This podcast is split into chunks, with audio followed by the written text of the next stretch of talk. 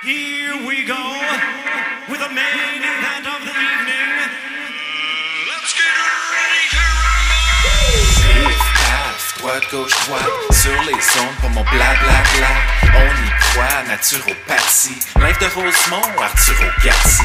On va jouer, carte sur table. J'en pense quoi du combat de Jean-Pascal? On va passer pro, boxer podcast. Laurent, c'est pour parler, bienvenue sur le podcast.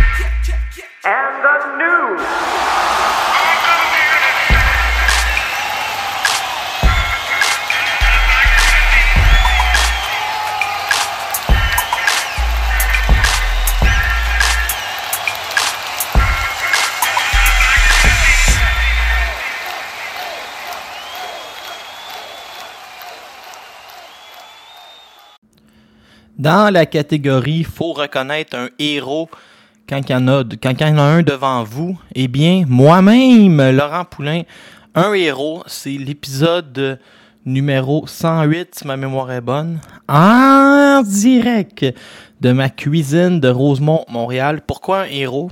Parce que, d'un, j'ai juste pris une journée de congé dans tout ce temps des fêtes. Je trie des boîtes comme jamais pour essayer de vous envoyer vos colis à temps. Et aujourd'hui, on m'a offert de faire 4, 4 heures de plus à temps double. Ça, je sais pas si vous le savez, là, je gagne un montant X, on multiplie. J'ai laissé à peu près 185 pièces sur la table pour pouvoir animer votre podcast. Donc, euh, j'appelle ça, moi, euh, un héros, quelqu'un de dédié. Donc, j'ai juste pris une journée.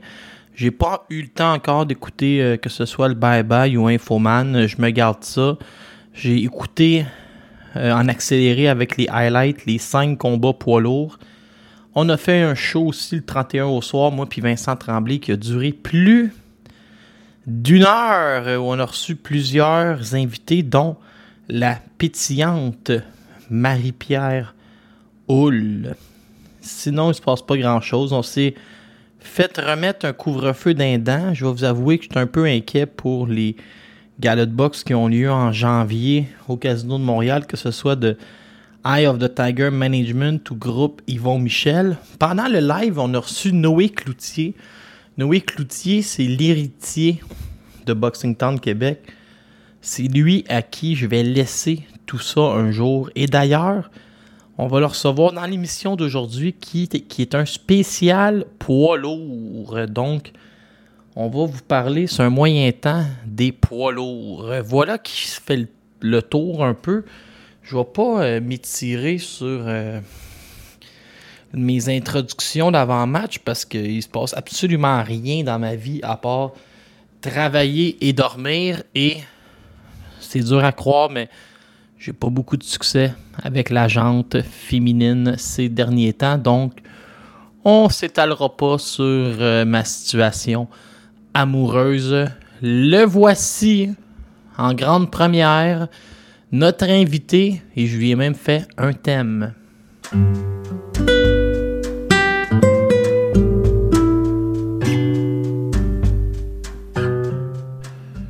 Dans l'histoire sainte, Dieu a donné l'ordre de créer une grande embarcation flottante pour y embarquer Noé, sa femme, ses trois fils, leurs épouses et tous les animaux de la terre pour qu'on puisse repeupler après le grand déluge.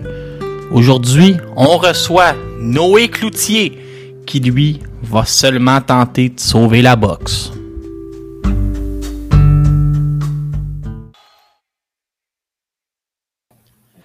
Premier podcast de l'année et grande première. Noé Cloutier. Lui, je l'ai, Noé, là, je l'ai découvert quand il était petit. Il avait même pas l'âge de la raison. Puis il connaissait ses poids lourds sur le bout des doigts. Puis là, il m'avait présenté. Je sais pas si t'en rappelles-tu, Noé, il y avait un poids lourd qui ressemblait. C'était-tu. C'était-tu Docteur, pas DMX, ou il, il ressemblait à Ice Cube, je pense, un poids lourd. Ça me faisait rire. Tu m'avais lancé plein de noms pour. euh, C'était. C'était-tu Eugène Hill? Exactement. Eugène Ah. Hill, tu m'avais lancé plein de noms, puis là, ça, tu je capotais. Puis là, ça, tu suis, toi, tu suis la scène des poids lourds, tu tu dis, en journaliste, fait que tu parles super bien en plus. Donc, ça va être notre chronique poids lourd. Mais premièrement, je te demandais qu'est-ce qui te fascine autant chez les poids lourds? Moi, c'est le fait qu'ils sont hors normes. Je trouve ça drôle de voir un gars de 6 pieds 6 ou 6 pieds 9. Dans la vie des gens de 5 pieds 7, on en voit à tous les coins de rue. Toi, c'est quoi qui te fascine chez les lourds? Je trouve ça le fun que, premièrement, c'est une catégorie où quand un seul coup de poing, le combat peut se terminer comme ça. C'est comme tu dis, c'est vraiment hors norme. Euh, aussi au niveau euh, physique, tu, vois un gars comme euh, qu'on va parler tantôt, Louis Ortiz, qui a 42 ans, mais qui doit en avoir 55, qui est encore capable d'être au sommet comme ça. une catégorie où tu vois le champion Tyson Fury, le physique qu'il a, puis quand même bouger comme un semblant de Mohamed Ali, ça, ça, ça vient me chercher beaucoup. Euh, puis aussi, étant donné que ça peut s'arrêter tout le temps en un seul coup de poing, on dirait que tout est possible. C'est vraiment, c'est vraiment ça. Puis on dirait qu'il y a aussi vraiment quelque chose de fascinant par rapport à ça. Même quand tu connais pas qui, qui se bat, tu te dis, bon, OK, il y a un combat de poids lourd, ça risque d'être intéressant, peu importe. C'est vraiment euh, ça notamment. Puis, euh, sur la scène locale, en ce moment, ben, on a Simon Kane, on a Makhmoudov. Fait aussi au niveau local, c'est vraiment intéressant. Ouais, ça, on va en parler. Euh, et genre, je te garde au moins, là, au prix qu'on te paye, on va te garder un petit bout. hier, il y avait premier combat qu'on va parler, mais on va faire ça bref. Giovanni Bruzon de Cuba qui affrontait un autre Cubain en linéaire Perrault. Pourquoi j'en parle? je ne te demanderai pas de faire une, grande description, mais Perrault, il a 29 ans, surnommé le justicier. 6 pieds 4 et demi, 255 livres. Moi, je les vois toujours comme d'éventuels boxeurs que à un moment donné, va devoir en, en, pogner un en aspirant. Fait que je, je me garde toujours euh, un peu près de ces boxeurs-là. Et je vais tout de suite te parler de l'autre combat. Victor Vixrich contre Iago qui l'a dit. Et ça, ça a brassé. Euh, Kittridge se fait aussi appeler Victor Faust, là, mais. Ouais. Euh, il a découvert, c'était quoi, une claque quand tu passes à un autre niveau. Il a visité le tapis deux fois. S'est relevé, il a gagné au deuxième. Qu'est-ce que tu en as pensé de cet Ukrainien-là? Ben, j'ai trouvé ça intéressant dans le sens où, que, évidemment, bon, c'est un combat qui était pour Victor Faust vraiment. Yago qui l'a dit, on l'a vu contre plusieurs boxeurs de All puis il avait donné beaucoup de troubles, euh, notamment à effet à Yagba. Euh, j'ai trouvé ça intéressant, puis Victor Foss m'a pas nécessairement impressionné non plus, tu sais, euh, qu'il a dit autant que courageux soit-il, il est pas connu pour avoir une grosse claque. j'ai trouvé ça spécial. Je, je, pense aussi que, bon, qu'il a dit, il va être d'accord avec moi, mais l'arrêt de l'arbitre était un peu douteux aussi. Et d'ailleurs, il a failli, il a failli s'élancer sur l'arbitre euh, qu'il a dit. Ben, c'est ça. Je pense qu'il voulait le repousser surtout. Je pense pas qu'il voulait vraiment y donner une taloche, mais, mais je trouve que la, commission athlétique de la Floride, il se passe toujours des affaires bizarres comme ça quand ils se battent en Floride. Je pense que c'est pas pour rien que Triller font tous leurs combats bizarres en Floride. Euh, Evander Holyfield euh, qui se battait là. Euh, euh, Koubrat Poulet, je pense que c'était là. C'était peut-être au Texas, là, mais Holyfield, la commission athlétique à Floride, je, la trouve un peu douteuse. Et puis, puis, plus tard aussi, il y a eu des affaires avec les arbitres. puis qui l'a dit, encore là, ça pourrait, on parlait d'adversaire potentiel, bon, peut-être à Makhmoudov éventuellement. Tu un gars qui donne toujours, c'est pas le plus gros poids c'est pas lui qui cogne le plus fort. Moi, je trouve qu'il a impressionné contre Victor Foss. Euh, ben, impressionné. Je pense pas que l'arbitre aurait dû arrêter le combat à ce moment-là, euh, selon moi. Mais, mais tu sais, c'est un gars qui donne toujours son 110%. J'avais vu un article sur lui, il une couple d'années, que c'était sa femme, sa gérante, qu'il venait, je pense qu'il vient de Géorgie si je me trompe pas. Oh, ça se peut. Puis, puis, puis c'est ça, tu sais, il donne toujours son 110% Je trouvais qu'il méritait peut-être un meilleur sort, mais, mais pour Victor Faust, euh, c'est. Ben moi, pour. Euh, je vais faire ça vite. Pour qu'il a dit, le, perdre au deuxième contre, contre Foss, ça l'exclut pour affronter euh, mais je le garderais pour euh, Simon Kane facilement. Euh, tu sais, Kane euh, irait probablement plus loin dans le combat. Et là, là, je vais te surprendre, OK? Dans tous les combattants qui ont eu, qui se sont battus hier, moi, il y en a un que je pense qu'il s'en sacrerait comme l'an 40 si le prix est bon d'affronter Arslanbek Makhmoudov puis qu'il n'a pas peur. J'en ai un pour toi. Écoute, il est pas gros. Il est pas grand. Ben, il était gros hier, mais il est pas grand. Ali Eren Demi Rezen, qui est allé aux Jeux Olympiques, il a accepté d'affronter Jagba quand Ja- Jagba était la terreur nigérienne. Il s'en est sacré. Hier, il a battu Gérald Washington. J'ai l'impression que plus c'est pas un peu heureux. Puis si le prix est là, il va y aller. Moi, c'est celui dans la liste d'hier. Si j'exclus Christian, Christian Hammer qui refusera pas personne, c'est celui euh, Eren que je pense qu'on devrait cibler. Ben, justement, c'est le fun t'en parles. J'y ai pensé aussi, puis j'avais ciblé ce combat-là aussi, que ça soit Washington qui gagne ou, ou, ou, euh, euh, le fameux euh, Ali de, Demirezan. Ouais, c'est ça. Mais je trouvais ça intéressant comme combat, tu sais, justement, comme tu parlais à Jacques puis même s'il l'avait pris à Short Notice, euh, il avait, il avait fait toute une performance, puis il avait un peu pas exposé, mais il avait eu un combat difficile contre Yago Kildazi, justement, aussi, mais il avait vraiment impressionné. C'est un gars qui a pas non plus une grosse fanbase, qui, qui a pas de l'air, justement, qui est pas pantoute surprotégé par All Heyman. Euh, contre Washington, au début, ben, Washington a fait souvent ce coup-là de commencer fort puis de fade rapidement, mais il est resté calme, il a fait ce qu'il avait à faire. Il m'a vraiment impressionné. Puis justement, parce que tu sais, il y a toujours le fait, bon, à part, euh, comme tu dis, Christian Hammer euh, qui refusera pas personne, tu sais, c'est bien beau amener un gars comme, mettons, euh, Washington contre euh, Makhmoudov parce que, bon, il s'est déjà battu pour le titre, euh, c'est relativement un gros nom puis tout, mais euh, tu sais, le gars a cinq défaites, cinq défaites par KO.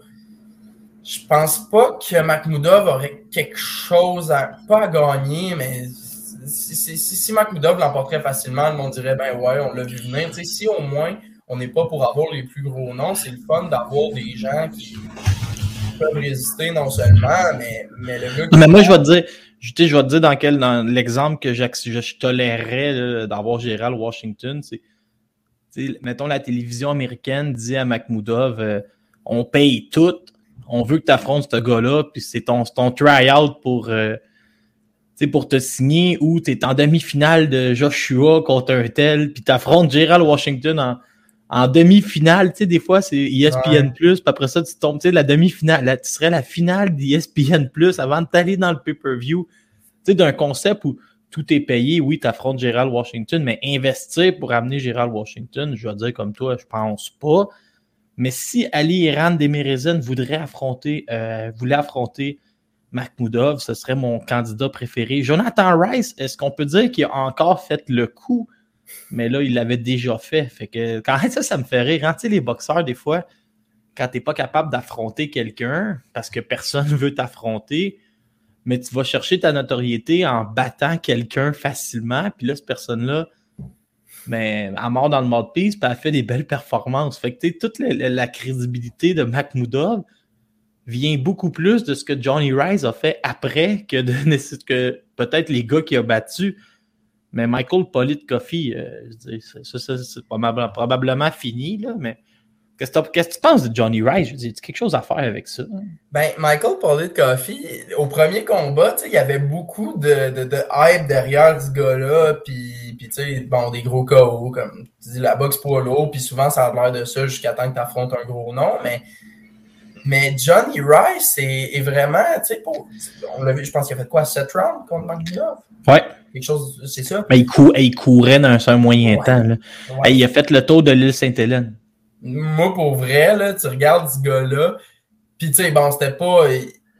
Je pense vraiment que pour bon, parler de Coffee, c'est pas mal fini. Là. Le monde ne peut plus dire que c'est un coup de luck. Là. Le gars, il a des lacunes sans bon sens, mais. Mais pour, pour Johnny Rice, tu sais, sans que lui-même était tant en shape, encore une fois, c'était pas le combat le plus glorieux. Mais tu sais, je trouve ça impressionnant que, tu sais, même des fois, il, il respirait la bouche ouverte, il avait de l'air complètement. Hey, hey, il est à 285 livres. Puis on dirait qu'il a juste comme. J'ai vu ça sur Twitter, un gars qui a commenté ça. On dirait qu'il a juste accepté le. Il a signé pour accepter le combat, puis il est resté assis sur son cadre jusqu'au combat. Puis, puis même à ça, tu sais, c'est. Puis, Ben, puis on- entrevue, Il est supposé être un bon athlète, là. il vient du basket, je pense. Il avait-tu joué, je suis pas sûr s'il a joué au football, mais tu sais, on le voit souvent dans les, les athlètes. Mais en tout cas, ça me fait rire avec lui. Moi, je- moi j'organiserais ça, tu sais, si c'était moi le matchmaker, mais c'est pas moi le matchmaker, là, mais tu sais, Rice bat deux fois Coffee, puis euh, après ça, euh, on met tout l'argent tout le temps sur les adversaires de Makhmoudov. Moi, je te surprendrais, là. J'organiserais Rice contre Simon Kane à Shawinigan. Tu sais, genre de, genre de patente ouais. où on dit à Simon, regarde là, t'as- t'as t'as 16 rondes pour mieux paraître que Makhmoudov. On veut, on, nous autres, là, on veut te sortir de l'ombre, Simon. Tu sais, c'est ça qu'on fait avec là, j'y vendrais, j'y vendrais l'idée plus grande que c'est. euh, puis je le swingerais contre un, contre un Johnny Rice. Si on était capable de le payer au casino, je veux dire, sa valeur a monté, mais ça doit pas être si effrayant que ça, le prix. ce que ce que je parlais l'autre fois, justement, euh, tu sais, que tu voulais un bon show euh, pour Simon Kane. T'as-tu vu l'entrevue de Johnny Rice après le combat? Non. Hey, son entrevue était mille fois plus grandiose que le combat en tant que tel.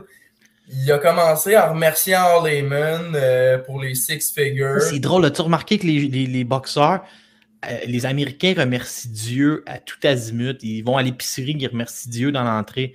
Mais quand tu as Harley comme gérant, tu remercies Harley avant de remercier Dieu. Puis le pire, c'est qu'il s'est pas arrêté là. Après avoir ça, il a dit à sa mère Ah, euh, je vais. Je, je- sais que j'ai pas de copine en ce moment, mais je vais tout faire pour que tu sois une grand-mère cette année. Je travaille là-dessus.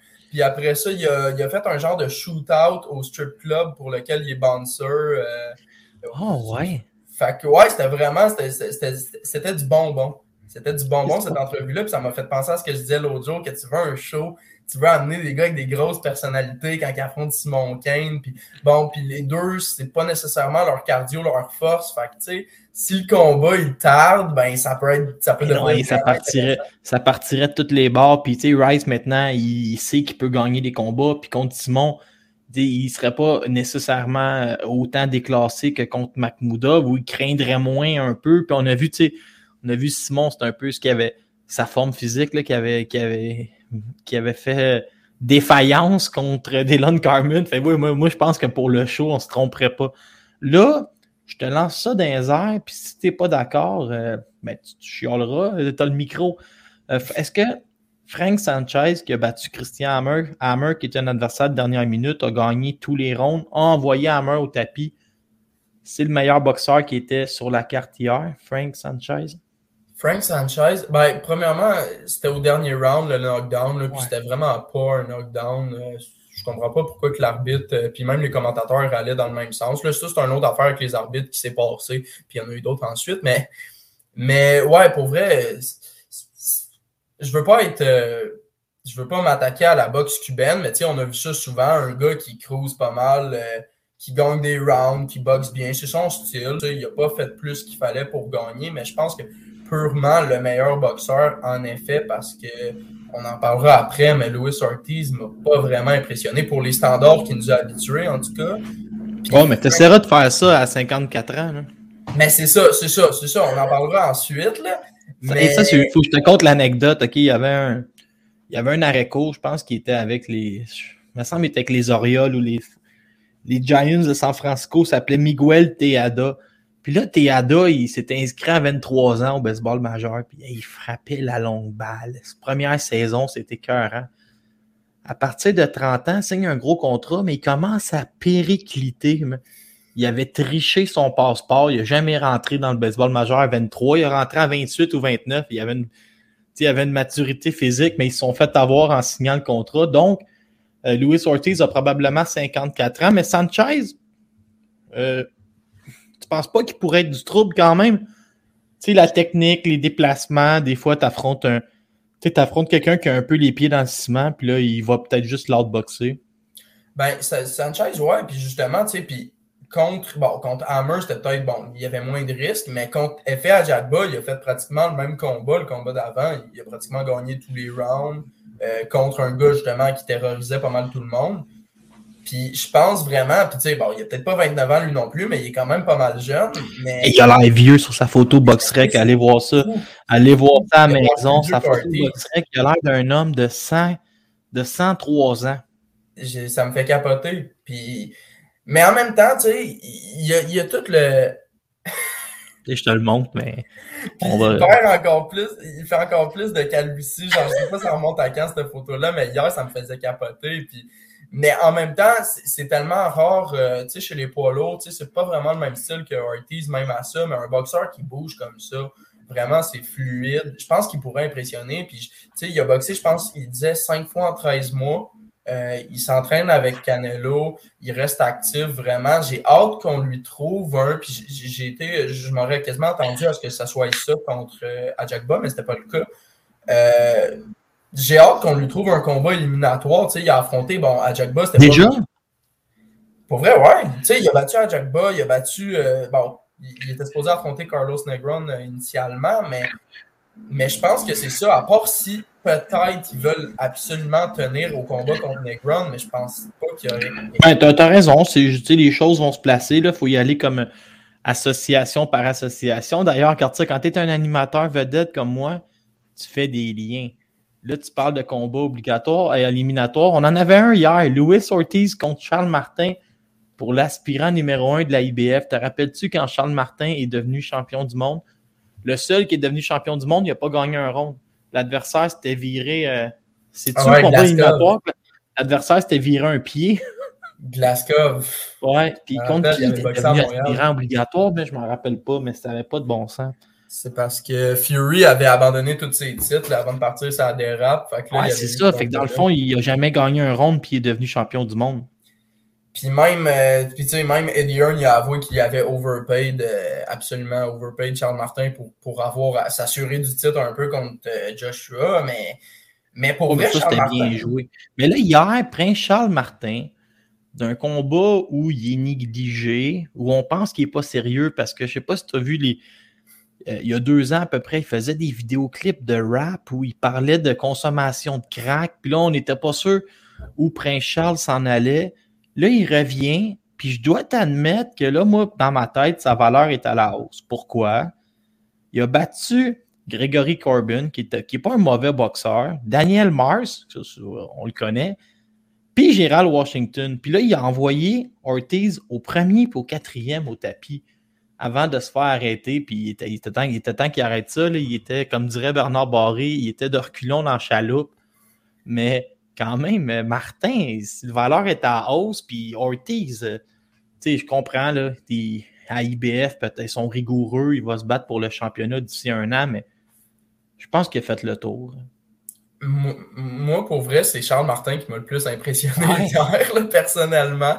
Je m'attendais à ce que ça soit un petit peu, euh, sans manquer de respect pour euh, Sir Charles, euh, je m'attendais à ce que ça soit une balade euh, dans le parc pour Ortiz. Puis avant de dénigrer sa performance, comme on l'a dit plus tôt, encore là, c'est vraiment impressionnant faire ça dans la cinquantaine, être encore là. Euh, il l'a knocké. Euh, chapeau à lui, mais pour parler de Hey, mais qu'est-ce qui est arrivé? As-tu remarqué les sa famille dans la foule? Le- quand il tombe au quatrième, les gens sont émotifs dans Hey, sa il famille, ça pleure. Et j'étais mal derrière euh, mon laptop. ils l'ont montré deux fois. Puis avant ça, en plus, il parlait de sa fille qui était malade. Fait que là, j'étais comme, ah, il en plus, il essaie vraiment de faire du drama. Mais, tu sais, ce que j'ai trouvé... C'est pour ça, c'est pour ça que Wilder il a accordé une revanche parce que sa fille est malade. Puis je pense qu'il a permis, euh, Wilder, ouais, il a permis de, Ah, faire, ouais. de, de faire de l'argent. C'est comme Mais- une belle histoire. Mais vraiment, ce que j'ai trouvé le plus bizarre dans ce combat-là, c'est que, tu sais, on parle de Wilder. Louis Ortiz n'était jamais allé au plancher, sauf dans ses combats contre euh, Deontay Wilder, OK? Puis les deux fois où il est allé au plancher contre Charles Martin, non seulement il a perdu ces deux rounds-là, mais il perdait des rounds de pure boxe contre Charles Martin. Ça, c'était bizarre, Ouais. premièrement. Puis, Il perdait par 4 points, je pense, après le, le troisième. Ouais, puis à chaque fois, les deux fois qu'il s'est fait euh, envoyer au plancher, c'était encore plus troublant parce que il avait pas de l'air d'avoir de balance. Euh, Il était jamais ébranlé. Il avait- on dirait juste qu'il avait plus de jambes, le pauvre gars. Puis, puis il se relevait, mais il avait pas de l'air solide sur ses jambes sans jamais être ébranlé. Ah, j'ai hâte de voir comment ils vont gérer ça, mais peut-être, euh, mettons qu'il aurait à pogner un Usyk, euh, si, les, si ça avance pas, euh, les négos avec, euh, avec Joshua, ben, Jo- pas Joshua, mais avec Fury, je je le sais pas, tu sais, ça pourrait être, euh, ben, ça peut être Joshua aussi, là, la revanche, mais j'ai hâte de voir si jamais ça, ça a lieu, mais il est quand même encore, offensivement, il est encore Mhm. quelque chose, tu sais, la, la gauche, il est précis, il gaspille pas. là. Il a un bon job, son coach. Je sais pas si c'était le traducteur qui comprenait rien, mais si, si c'était vraiment la bonne chose qu'il traduisait, son coach, il a dit pendant euh, tout le ouais. combat, jab, jab, jab, faut que tu jabs plus, puis tout. Ça me faisait comme penser au vieux combat de Lucien Boutet avec Il essayait beaucoup de travailler le, le jab au corps aussi en début de combat. Mais tu as-tu remarqué que c'était une carte où on s'attendait à rien, puis finalement, il n'y a pas personne qui est malheureux d'avoir commandé ça? Je voyais, je voyais tout le monde sur Twitter puis qui était comme Ah, hein? regarde, Darleyman, là, j'ai rien d'autre à faire, fait que je vais la commander ta carte là, mais pour vrai, j'ai été le seul hic, le, le seul hic dans tout ça pour, pour Charles Martin puis Ortiz, c'est juste que j'ai peur que ça soit le puis tu sais, c'était une belle carte puis tout là. Je pensais au début que c'était juste pour être euh, parce que Eddie Hearn avait parlé d'un combat euh, IBF pour euh, Parker, fait que je pensais que c'était pour le spot numéro 2. Mais là, Oh oui, tu as probablement raison. mais, mais là, ça me fait un peu peur parce que justement, tu sais, euh, Fury devrait affronter White, puis j'ai peur que ça soit, surtout que Heyman n'a aucun des deux autres, fait que ça ne dérangera pas pantoute de gâcher le party. J'ai peur que ça soit comme le- le- l'obstacle pour faire le combat Usyk-Fury en 20 Ouais, la IBF, euh, ils sont rigoureux, ils refusent de donner le spot 1 et 2. Tu, dois, tu dois te battre pour l'avoir. Puis après ça, ils font 1 contre 2. Fait que tu as raison, c'est pas nécessairement Louis Ortiz qui est aspirant euh, obligatoire. Il va falloir suivre ça. C'est compliqué. Là, je veux t'amener, on, a fait- on a fait un beau tour, mais là, j'ai encore des affaires pour toi. On va revenir en scène internationale tantôt, mais là, on va faire un détour par le Québec. Euh, tu me parles de. Écoute, moi, j'ai l'info parce que j'ai des contacts aux États-Unis. Il reste la régie à dire oui ou non.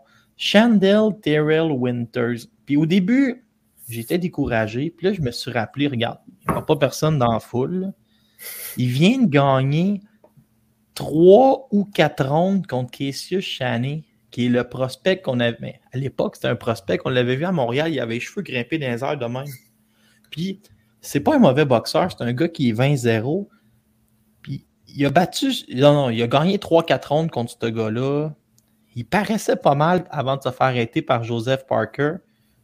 Contre Babik, le sauvage, ça a été plus compliqué. Euh, il a battu Alexander Teslenko, qui était quand même, Marc Ramsey l'a pris sous son aile, l'a amené ici. Il avait un gros contrat de promotion. Terrell euh, Winters contre Simon Kane, la régie devrait accepter ça sans trop de complications. Qu'est-ce que tu en penses de demi-finale, pas de public? Là? Je sais que toi, souvent, tu es, souvent celui qui euh, calme un peu les ardeurs. C'est comme ça qu'on monte un boxeur chez les lots. Arrêtez de penser que ça va tout le temps être des top 5. Ben, pas, pas juste nécessairement euh, ça, mais sais, comme tu dis, bon, il a affronté Teslenko, puis là, il est comme sur une slide de comme quatre défaites de suite. Bon, Cassius Cheney aussi a perdu son dernier combat, mais à part, bon, ok, là, il a perdu contre un gars qui était 4-8-1, ça, c'est un peu douteux. Ouais, ça, c'est ça, c'est le, le, c'est le, c'est le problème, ça affiche. C'est ça pour vrai, ouais, parce que sinon, tu sais, une décision Cassius Cheney, défaite TKO contre Parker, puis, puis ça, ça c'est Mais décision que- compétitive contre Cheney. Il a, pas, il a gagné des Mhm, rondes. là. Il mhm. pensait, pensait être dans le combat. euh, Cheney a eu euh, peur. Puis Babic, euh, OK. Puis, puis, puis même Parker, je compris. c'est quasiment plus surprenant que la commission ait accepté qu'il affronte Parker, mais en tout cas, il s'en est bien sorti quand même. Mais tu sais, je- sans calmer les ardeurs, premièrement, je l'ai dit, là, je, je- je l'ai déjà dit, il était pas headliner. Fait fallait pas s'attendre à, tu sais, comme s'il était en Il était finale. Il était le quart de finale. On oublie ça, que c'est Ulysse Antonio. Moran. C'est ça, c'est ça. Fait que, premièrement, tu sais, on va pas s'adapter. Tu peux pas t'adapter puis dire, bon, OK, Ulysse n'est pas là, on va aller chercher quelqu'un de meilleur, surtout que là, tu sais que maintenant, il n'y aura sans doute pas de public. Euh, tu sais, à part une défaite bizarre, euh, Winter n'a rien à se reprocher. Je m'attendais. Et Mais rajoute, rajoute le paramètre qu'il il va se battre à Shawinigan et que c'est lui la tête d'affiche probablement en avril. Tu sais, on- Tu sais, des, des, des- ce qu'on appelle des stay buzzy fights, là. Je sais pas si c'est la bonne traduction, là. Il y en a tellement chez les poids lourds. Regarde, là, on vient de dire que ce gars-là a affronté Joseph Parker, qui a été champion WBO, qui fait un million de Burger King en Nouvelle-Zélande, en US, tu sais. Si c'est correct pour Joseph Parker, il faut que ce soit correct pour Simon Kane en demi-finale euh, au casino, pas de public en, en huis clos. Mais moi, ça me dérange pas, mais l'idée, c'est de. Il faut qu'il y ait un plan. Tu sais, si c'est de le ramener, parce que ça fait longtemps qu'il n'a pas boxé, tu ramènes ce gars-là, il bat en 5, 6, 7 rondes, puis boum, on passe à d'autres choses. Tu fais l'annonce rapidement, va être bien correct. C'est sûr que s'il fait un combat cette année, puis c'est contre Winters, mais je ne serai pas de bonne humeur. Mais c'est ça, surtout, c'est exactement ce que tu dis. Il faut avoir un plan, puis si, si, si c'est juste un stay buzzy, c'est correct, mais il ne faut pas que ça, que ça soit une tendance. On a passé à travers ça. Tu sais, ça fait deux ans, bon, là, euh, Camille essaye de. Je vais te nommer l'exemple que quand tu me dis ça, ça me saute dans la tête. C'est un peu comme Eric Bazignan, tu sais, comme sur une tendance où là, on dirait il, il marche, il est toujours sur la même marche, tu sais, les adversaires sont toujours sont pas bons ou sont pas très bons, tu sais. Puis là, je me dis, voyons, qu'est-ce qu'on veut faire avec? On n'a pas de plan. Mais Moi, je veux juste voir un plan. tu sais. Il est-tu encore avec Golden Boy? Il- Isaac the. Tiger, as-tu encore des liens avec Golden Boy? Non, les liens ont été euh, tous, tous coupés. Mais là, il y a un bon adversaire, là, DeAndre, DeAndre Ware, surnommé l'homme à la hache, parce que c'est un pompier. Il faut que je te conte cette anecdote-là. L'homme à la hache en allait affronter Vladimir Shishkin. Puis, c'était sur top rank, OK? Mais à moins, Shishkin, en tout cas, un 160. Puis, il y a un employé de top rank pète une crise de cœur. Mais DeAndre Ware qui va affronter Eric Bazignan, c'est un pompier. Il a sauté en. Il, attendait faire sa pesée. Il a sauté torse nu, il est allé sauver le gars, manœuvre d'RCR tranquille en attendant les ambulanciers, puis il est remonté se peser. Fait que c'était comme le, héros de la, journée. A sauvé l'employé d'une mort certaine, puis il est allé se peser. Euh, je veux te parler aussi. Ça, ça m'a surpris, OK, parce que les gens étaient déçus. Puis moi, j'étais chez nous, là. J'applaudissais à tout rompre. Celle-là, je la comprends pas. Oui, le gars, il a 41 ans, OK? Mais 12 rondes contre Vladimir Klitschko. OK? 12 rondes contre Povetkin. 9 rondes contre Jarrell Big Baby Miller. Mais Jarrell Big Baby Miller, il est deuxième dans le palmarès des tests avec le plus de stéroïdes derrière un Québécois. Puis, Arthur Spilska, la limite, Spilka que j'avais adoré contre Deontay Wilder, il a amené Dillian White à la guerre. Ça fait pas 50 ans, ça fait deux ans. Allez voir ce combat-là. Puis à son dernier combat, il fait 10 rondes avec Fury. Fait que, sais, moi, je regarde toujours ça. C'est qui qui l'a arrêté le plus vite? C'est Martin Bacol au huitième. C'est Jarrell Miller au neuvième. Hey, il est supposé être capable de faire des rondes avec Makhmoudov. Là. Sinon, on a un problème. Il est à 6 pieds 8. Il est à 285 livres. Il vit dans le New Jersey. Ce sera pas compliqué. Il va venir ici en autobus. Je trippe. Moi, je, moi, pour vrai, je suis super content. Puis ça s'inscrit dans ce que je te dis depuis tantôt. Une progression. C'est mieux qu'Arkan Tepper. C'est mieux que Sam Peters. C'est mieux que Dylan Carmen. On avance. Puis Marius Watch, la communauté internationale le connaît. Si tu t'étends ce grand 6 pieds 8 là à terre, la vidéo fait le tour du monde. Je suis très content et je suis très en accord avec le choix. Puis je trouve que ça cadre parfaitement dans le plan. Je suis 100% d'accord avec tout ce que tu as dit. C'est de loin le meilleur adversaire de Makhmoudov à ce jour. Il euh, faut pas oublier qu'en 2021, son plus gros test, ben, à part euh, Samuel Peter, il affrontait encore Pavel Sour là, en 2021. Euh, Erkan Tepper, c'est un peu un upgrade. C'est son meilleur, c'est son plus gros nom qu'il a affronté à date. Mais tu sais, même on parlait de Christian Hammer, j'aime beaucoup mieux. Je, je, trouve que Marius Wack, c'est un beaucoup plus gros défi que Christian Hammer, qui même s'il est un adversaire de remplacement, il vient d'affronter Frank Sanchez. Frank Sanchez affronte Christian Hammer. Je trouve que Makhmoudov contre Wack, c'est un plus gros adversaire. C'est un gars qui s'est jamais fait coucher rapidement, huitième contre Bakole. Makhmoudov, est quasiment en avance sur Frank Sanchez. Sanchez avait affronté un ancien adversaire de, de Julian Fernandez. Il l'a arrêté au troisième, puis Sanchez l'a arrêté au cinquième. C'est les gens qui font, tu sais, souvent les gens, ils vont beaucoup se fier sur BoxRec, puis ils vont euh, superposer les deux fiches pour se faire une, une tête. Moi, j'ai Makhmoudov devant. Avant, avant hier, j'ai Makhmoudov devant Frank Sanchez. Pour vrai, oui, si tu te fies juste à un gars comme Tepper, bon, le, le fait est que euh, Sanchez a le backing de Eddie Reynoso puis de Hall Heyman derrière lui, donc ça aide un peu à avoir des adversaires comme, sais, comme effet à Diagba euh, ou comme euh, même euh, Christian Hammer ou Carlos Negron avant ça, mais, mais tu sais, Marius Wack, moi j'adore ce combat-là. Je ne serais pas fâché non plus si, si euh, Ali, euh, le, le- le gars qui a affronté Gerald Washington Mais, prochain. mais- mais là, j'y vais tout de suite dans le croustillant. Est-ce que Marius Wack euh, va faire comme un peu à la Johnny Rice puis se rendre au septième ou, ou Makhmoudov va, va y passer sur le corps? C'est pas se poser, là, il s'est jamais fait de passer sur le corps. Ben, ça serait décevant. Tu sais, euh, il une première à tout.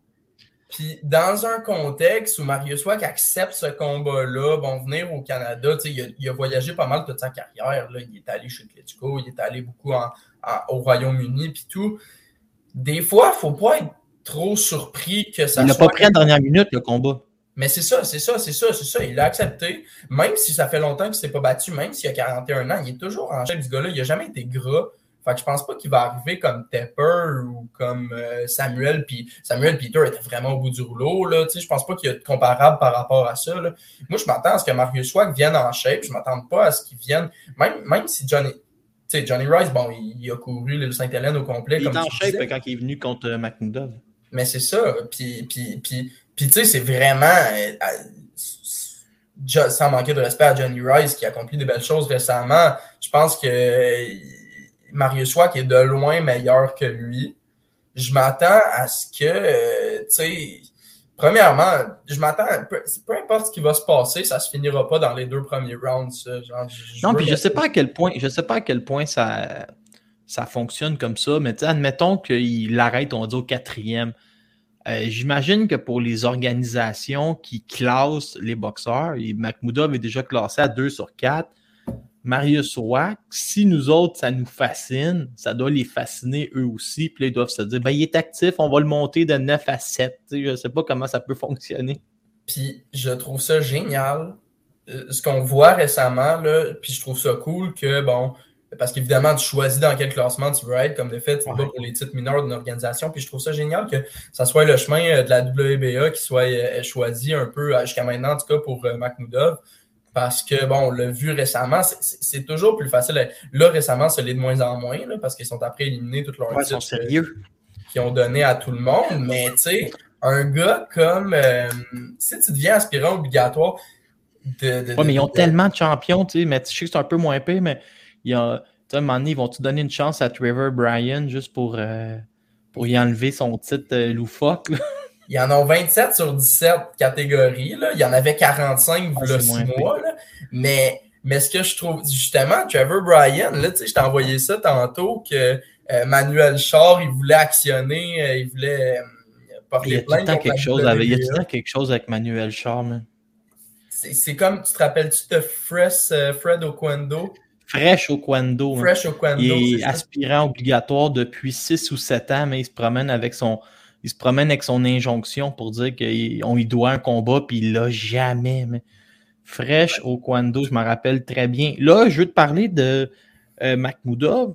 Euh, trois des quatre dernières victoires de euh, Yugi Fury, Makhmoudov s'est payé l'adversaire, puis il l'a arrêté plus vite. Ça veut-tu dire que après ça, c'est Christian Hammer pour euh? Parce que c'est clair que le matchmaker s'amuse avec les anciens adversaires de Yugi Fury. Pour vrai, je, serais partant, puis encore plus, bon, je trouvais ça quasiment plate qui remplace euh, euh, Carlos Negron parce que j'avais peur qu'il se fasse euh, qu'il se fasse arrêter rapidement ou peu importe, puis que, puis que Sanchez le démolisse. Mais non, plus que jamais, je, je, je serais 100% en accord avec le fait que Hammer soit son prochain adversaire. Un gars pour faire des rounds, un gars, il a affronté Tyson Fury, il y a autant, il a le même Pourquoi pas? Si- bagage. surtout s'il est pour remonter. des fois, moi, qu'est-ce qui va me, me choquer, c'est s'il y a un an et demi entre les deux combats, tu sais, je vais être fâché si c'est Hammer. Mais si le plan, c'est vraiment, je vais l'exemple, Marius Wack en janvier, Hammer en, en avril, puis il se rebat en juillet ou août, puis là, on y va avec la gomme. Je dis, quelle année ce serait, là, puis c'est même pas une perte de temps, là. Faire des rondes, c'est toujours bon quand, quand tes adversaires tombent tous au premier rond. Mais justement, selon toi, parce que je check ça, là, puis McMiddle s'était battu cinq fois en 2019.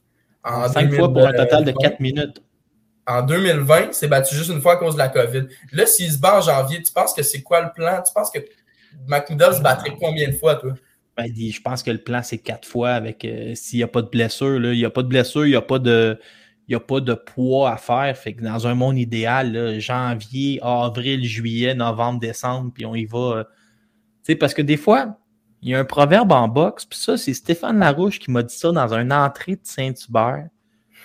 Il y a un proverbe à la boxe qui dit Classe-toi, reste actif et attends. Puis c'est sûr, tu t'en vas par en haut. Il n'y a pas de. Il n'y a pas de problème. Fait qu'il est classé. Maintenant, c'est de rester actif, d'aller chercher des noms si possible, mais à la limite, il n'y a même pas besoin, puis il va monter. Mais je suis 100% d'accord. Puis je pense que même à la fin de l'année, là, c'est un peu qu'on. Normalement, Char devait affronter Brian en janvier. Bon, on ne sait pas ce qui va se passer. On sait que Daniel Dubois est aspirant obligatoire à cette catégorie-là. Mais je pense que s'il se bat quatre fois en défendant ses titres mineurs, euh, mettons contre Wack, contre Hammer ensuite, puis deux autres gars, je pense qu'il pourrait être clairement dans le top 5 à la fin de l'année. Ah, puis euh, la si télé, la télé va s'intéresser à lui. Là, Mais C'est- ça, surtout. Un euh, surshot. Euh, on continue là. Écoute, j'ai encore, j'ai encore plein de questions pour toi. C'est malade. Je veux juste que tu me parles de- d'Alexis Barrière, comment tu l'as trouvé. Puis, euh, c'est un prospect québécois, mais il est quelque chose quand même. Hein, un, un gaucher très rapide, il bouge comme un moyen. hein. Je ne viendrai pas vous, nous dire ici que c'est un futur champion du monde, mais c'est un projet intéressant. Ben, j'ai trouvé ça intéressant, moi, que malgré la pandémie et tout ça, qu'il ait- premièrement, qu'il ait réussi à se battre quatre fois cette année. Je sais pas si, je sais pas c'est quoi le record. Ben, je sais pas qui c'est qui s'est battu le plus cette année, mais ça doit être un. Ah, c'est lui, man. Je pense même que c'est cinq fois, man. Là, live, il est Ouais, mais il y a un combat en janvier, c'est ça. Il va Ah, ça. le 4 en, 29 quatre en, janvier. un- quatre en un mois, 5 en un mois ou C'est 4 ça, il a en. commencé en mars, puis il y a un Ah, autre voilà, combat voilà. déjà de cédulé en mars prochain. Ouais, Si c'est ça, ils ont- passe bien. La machine est ouverte. Pour vrai, ouais, puis j'adore ce concept-là de genre être autant actif. Pour moi, tu sais, comme surtout les gars qui ont moins de background amateur, euh, tu sais, je me rappelle quand Steven Butler a passé pro, là, on le faisait boxer genre dix fois par année quasiment. Puis j'adore ce concept-là. Je pense que, comme on disait en intro, les poids lourds, c'est tellement intéressant. Bon, Alexis Barrière passe pro, il a 26 ans en ce moment, il est super actif, mais tu sais, tu vas pas commencer à décliner avant 35 ans minimum. Là. C'est ça, c'est ça. Puis déjà, il démontre de belles choses. Fait que je pense que le potentiel est tellement. euh, pas nécessairement. Ouais, le potentiel. euh, Ouais. le, le ceiling est tellement haut pour lui. Puis, puis tu sais, surtout chez les poids lourds, il y a tellement d'opportunités. ça il y a les deux. Il va, il va faire. euh, je pense qu'il va faire officiellement 2,25 pour son prochain combat. Puis on attend les, les trois autres organisations. Il va affronter Tim Shemley. OK, Shemley, c'est un gars qui est une machine offensive, mais sauf que en revanche, il l'est vraiment pas défensivement. Ça va quand même être, être intéressant. Euh, on va passer à l'international où j'ai trois questions précises pour toi. Euh, Qu'est-ce que Tyson Fury veut nous dire euh, de manière un peu. euh, on dirait qu'il parle à mots couverts, il parle en parabole. Noé, parabole, on revient à ça. Le roi de l'Arabie Saoudite est de retour. hein. Qu'est-ce qu'il veut nous raconter, Tyson? Je pense que déjà là, avant que Dillian White, euh, il était supposé affronter, bon, il avait dit dès le début qu'il voulait affronter au début, parce que, bon, Dillian White s'ostinait qu'il voulait plus que le 20%, nan, nan, nan. Ouais. fait que là, ils se sont dit, bon, ben, on va te laisser faire tes affaires, mon Dylan, puis on va se battre euh, dans un combat, euh, même pas, ils parlaient peut-être de juste prendre un stay tuned, mais là, ils ont parlé de Ruiz, puis de Alienus. Je pense qu'en ce moment, puis je pense que c'est quelque chose qu'on voit de plus en plus, euh, les boxeurs qui, qui, qui veulent se battre bon, en Arabie Saoudite. Mais souvent, ce qui est dangereux avec ça, c'est que pour faire un, un lien avec l'Arabie Saoudite, c'est que c'est souvent des mirages, ces situations-là. On l'a vu, je pense, deux, trois fois avec Pacquiao, des investisseurs qui promettent des fortunes, puis quand te souviens-tu qu'il voulait faire euh, euh, Tyson Fury contre Klitschko 2 sur un bateau de croisière où des hommes d'affaires payaient un million, puis c'était même pas diffusé. C'était 450 personnes payent un million, si on donne 150 de chaque bar, puis merci, bonsoir, vous êtes des privilégiés. C'est fou. Puis récemment, on a vu euh, Ryan Garcia refuser un combat contre Tank Davis à la dernière minute pour affronter Manny Pacquiao dans une exhibition en Arabie Saoudite. Puis comme de fait, Ryan a terminé les mains vides, mais fait puis c'est drôle parce que justement, Anthony Joshua aussi s'entraîne en Arabie Saoudite beaucoup récemment. Fait je là, je m'attends avec la WBC qui a tranché, je m'attends à ce qu'il affronte Dillian White. Mais on sait qu'en ce moment, ça aurait été un combat qui aurait été un locked-in pour le Royaume-Uni. Mais là, le Royaume-Uni vient de canceller tout, vient de reporter tous leurs événements pour le mois de janvier. Fait je serais pas surpris qu'on amène ça, qu'on essaye d'amener ça euh, en Arabie Saoudite, mais encore là, il euh, ne faut jamais trop se faire de faux espoirs avec ça. Mais, si, si, tu crois pas nécessairement à ce combat-là en Arabie Saoudite, ça veut dire que tu crois encore moins à l'idée que ça, pourrait être Wilder contre Shishora en demi-finale là-bas, puis qu'il essaierait de faire comme euh, le plus gros gala, le plus gros gala de poids lourd de l'histoire en ramenant le, Wilder qui a quand même toute une promo alentour de lui, puis Shishora, on connaît le, style agressif, fait que ça donnerait quelque chose. Fait que j'imagine que Wilder Shishora, c'est pas quelque chose que tu crois vraiment non plus. J'adore l'idée évidemment, j'adore l'idée, puis je pense que Chisora serait le boxeur parfait pour Wilder s'il veut revenir. Mais j'ai l'impression que depuis, ça, ça fait des années que Eddie Hearn, il plug Chisora moindrement que, que tu sais, quand il n'y a pas de contrôle sur quelque chose, mettons Wilder qui ne gère pas, il dit Ah, tu devrais affronter Chisora. Ils ont fait la même chose avec Andy Ruiz, ils ont fait la même chose avec. Disons qu'il n'est pas peureux, euh, Chisora, tu sais, puis ben, c'est ça, c'est ça, c'est ça, c'est ça, mais, mais, mais Il donne un show. Il donne un show. Ça, il fait, c'est le Gabriel Rosado des poids lourds, vraiment, euh, ce gars-là. Puis il y a eu clairement une coupe de décisions qui méritait, fait que sa fiche pourrait être mieux que ça. Mais je crois pas vraiment. Je pense que c'est Eddie Hearn qui parle beaucoup, puis je, suis vraiment sceptique pour tout ce projet-là d'Arabie Saoudite. Bien que j'aimerais ça, mais, mais je suis plus sceptique. Je suis encore plus sceptique pour le combat Wilder-Chisora. Il me faudrait vraiment des preuves de quelque chose. moi, j'aimerais vraiment ça. J'aimerais vraiment ça que Wilder continue et continue face à l'élite parce que j'ai l'impression que ça n'a pas passé que Fury, mais tu sais, amène-le contre quelqu'un qui voudrait se faire les dents, puis il va se faire casser sur le 1-2, puis on va voir que Wilder, il peut peut-être pas battre Fury, mais il peut endormir toutes les autres. Moi, il m'impressionne. Est-ce qu'on a des nouvelles de Alexander Usyk? Il me semble qu'il se passe. Il prend ça un peu cool. On n'a pas. Il n'y a, rien qui, a rien qui est passé dans l'actualité. Ben, tu sais, c'est encore le même discours. Euh, on parle d'un combat revanche. Il n'y a pas le choix de toute façon contre Joshua. On parle de mois d'avril, fin avril, début mai.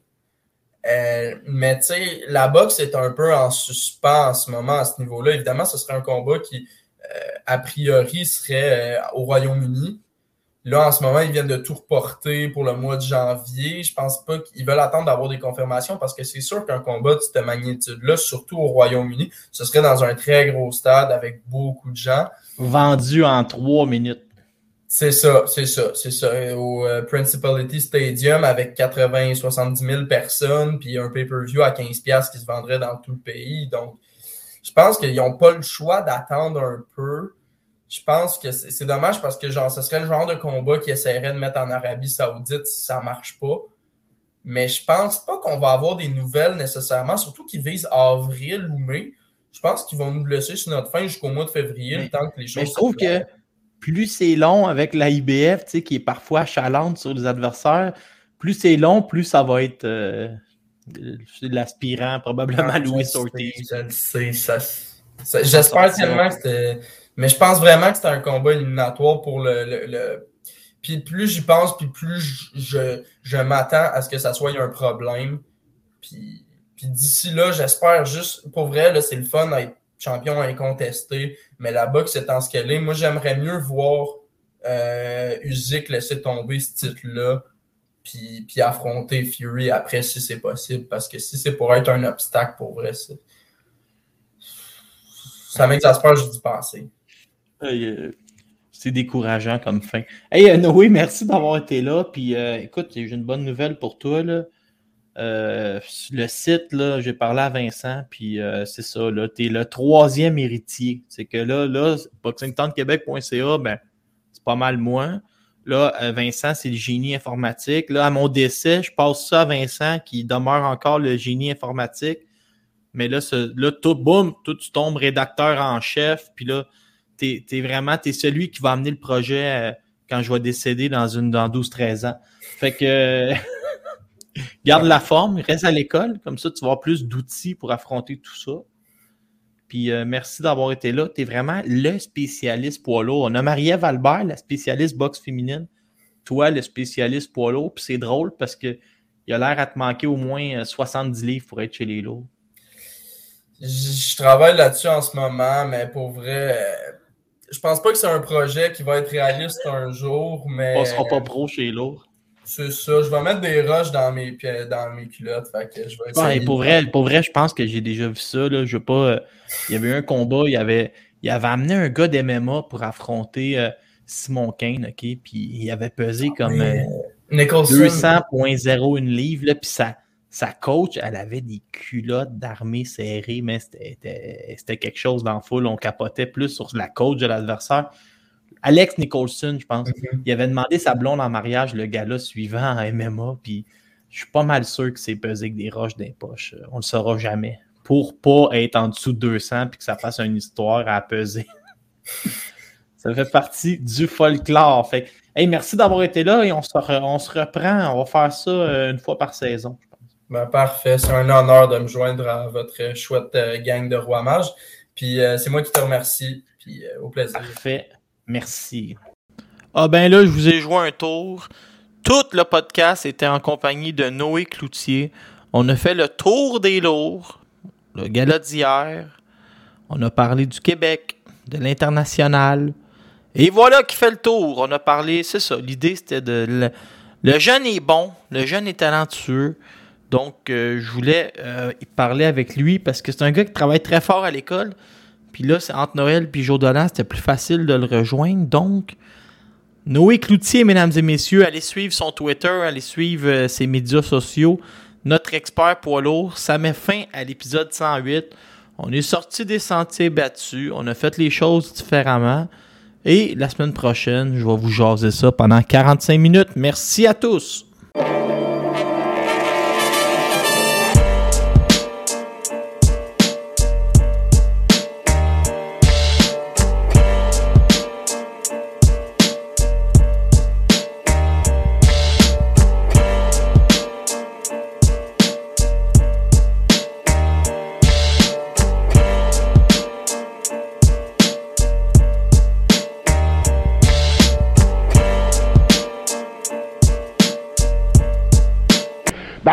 85, c'est moi, Tarzan Tyler. Tarzan, le bottine Tyler, qui va rire de vous autres, les Québécois, le monde de la ville de Québec. Parce que mon champion, c'est Keitonga. Il va vous le battre. Il va le battre comme un tapis. Votre équipe Martel, votre petit Québécois, votre petit gars de la ville de Québec que vous aimez tant.